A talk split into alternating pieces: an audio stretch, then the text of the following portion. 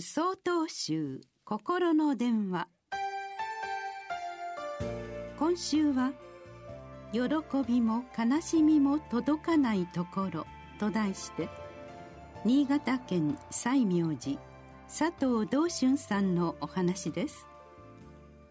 毎朝座禅会を開いておりますとさまざまな方が訪れます。訪れる方は悩みや不安で門を叩く方が圧倒的に多いようです。三千の方には道元禅師様が座禅の仕方を表された座禅儀の内容そのままをお伝えして座っていただきます。すると不思議と悩み不安から離れられたと言ってお帰りになられます。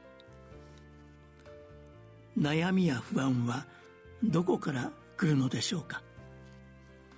それは人生の経験や知識言葉や文字喜怒哀楽などの感情または思いはかりの癖や歪みで自ら作り上げるものなのです。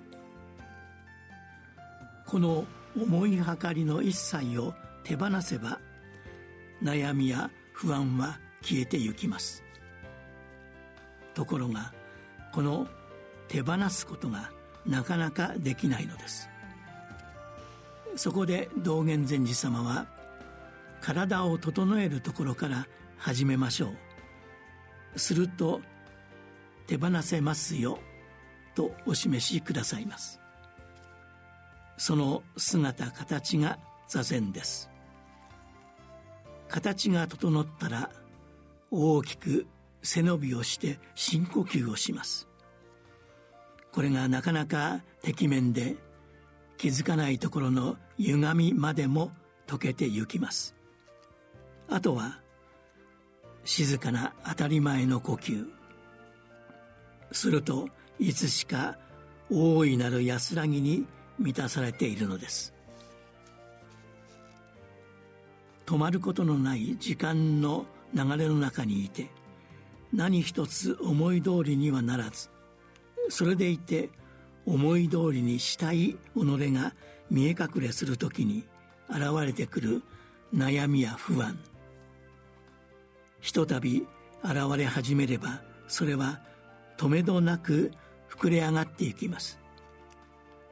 成功や失敗損得や善悪などの二元論で見ていたならばなおさらに溢れ出てしまいます。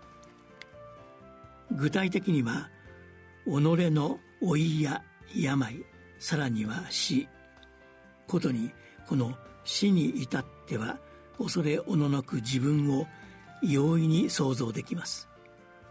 そんな時こそこれら一切を手放して丁寧に端正な姿形である座禅をお勧めいたします。座禅は喜びも悲しみも決して届かない。生も死も超えた無限に広がる大いなる安らぎへと自然に導いてくれるのです。7月20日よりお話が変わります。